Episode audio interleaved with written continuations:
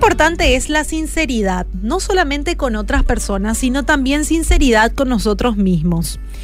A veces no somos sinceros con nosotros mismos ni tampoco con los, con los demás. Nos cuesta tanto ser transparentes por temor a cómo van a reaccionar o lo que van a decir o cómo van a actuar con nosotros.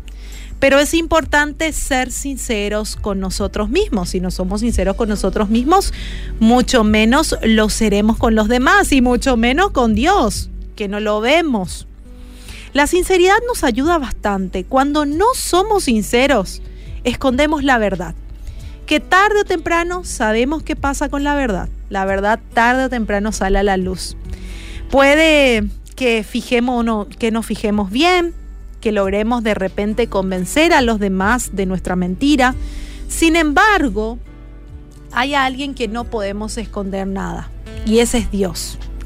Es tan importante, mi querido, mi querida, que seas sincero con Dios. No solo porque Él ya sabe la verdad, sino porque eso expresa tu confianza hacia Él. Si decimos que somos hijos de Él, entonces deberíamos de ser transparentes con Él. Y como consecuencia también ser transparente con los demás. En Marcos 4:22 dice, porque no hay nada oculto que no haya de ser manifestado ni escondido que no haya ha de salir a la luz. Hablemos con Dios con mucha sinceridad. Vamos a exponerle nuestros pensamientos, nuestros deseos en la oración, confiando en que nuestro Padre nos va a comprender, nos va a corregir y además de eso nos va a ayudar también.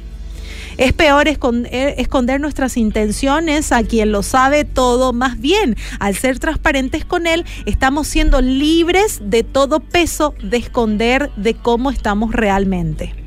Y eso es algo que tenemos que practicar todos los días. Todos los días debemos de cultivar la honestidad en nuestra vida.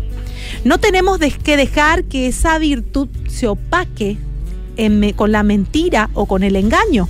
¿Sí?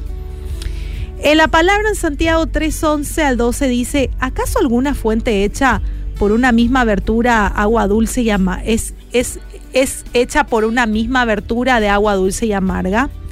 Hermanos míos, hermanos míos, ¿puede acaso la higuera producir aceitunas o la vid higos?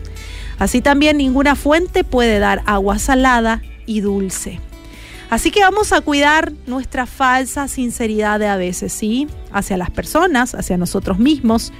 Cuando hablamos por demás, solo para hacer conocer nuestra opinión acerca de alguien y de algo, o de repente queriendo corregir, vamos a tomar en cuenta que la sinceridad hacia los demás debe de tener empatía. ¿Sí?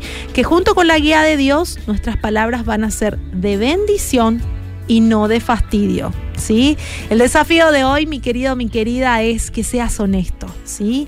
Que seas honesta en tu hogar, en tu trabajo, en la iglesia, donde sea que estés, sé honesto. Que se note que sí tenés esa relación personal con Dios. El mundo necesita ese tipo de gente.